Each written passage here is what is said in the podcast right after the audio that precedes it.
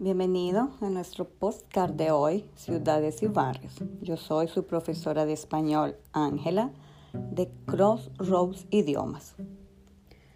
Ciudad Hispanoamericana, recopilación de leyes de los reinos de las Indias. En 1573, Felipe II promulgó un real decreto por el que debían regirse la creación y planeamiento físico de las ciudades a lo largo y ancho del imperio. Existían más de tres docenas de artículos y cláusulas consecutivas. Una de las principales contemplaba la necesidad derivada del futuro crecimiento exigido.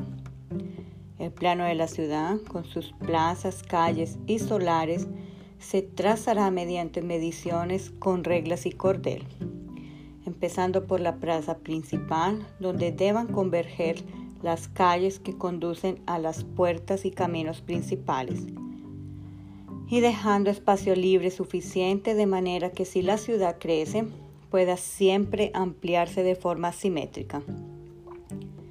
El proceso de fundación comenzaba con la determinación del lugar físico, la parcela que ocuparía la Plaza Mayor, el elemento central componente característico de la ciudad imperial española. Esta representaba para los españoles el símbolo de la unidad cívica, puesto que era el único lugar donde se realizarían actividades en las que todo el pueblo participaría. En torno a ella se sitúan los edificios más importantes, además de las principales situaciones públicas, instituciones públicas y la iglesia mayor de la ciudad. En la plaza misma se organizarán el mercado, los espectáculos centrales, los bailes y los ajusticiamientos públicos. En las ciudades ribereñas se prescribía para la plaza una ubicación convenientemente próxima al mar o al río.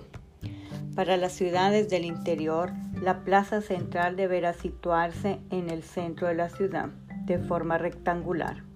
En cuanto al planeamiento de detalles de calles y solares que formaba la plaza, las ordenanzas eran explícitamente las siguientes.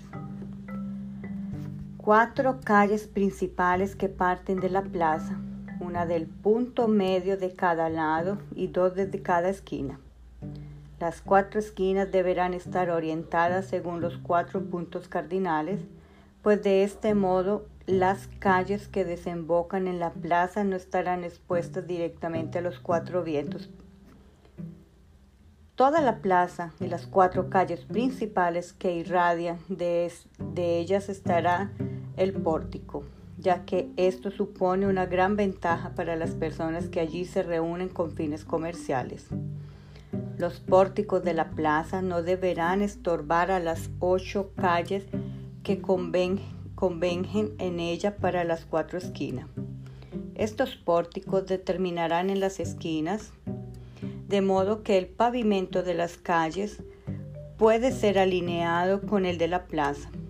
Las calles serán anchas en las regiones frías y estrechas en las regiones cálidas, pero con el fin defensivo. En aquellos casos que requiera caballería, tendrá que convenirse que aquellas fueran amplias. Esto es todo por hoy, nuestro postcard Ciudades y Barrios. Hasta pronto.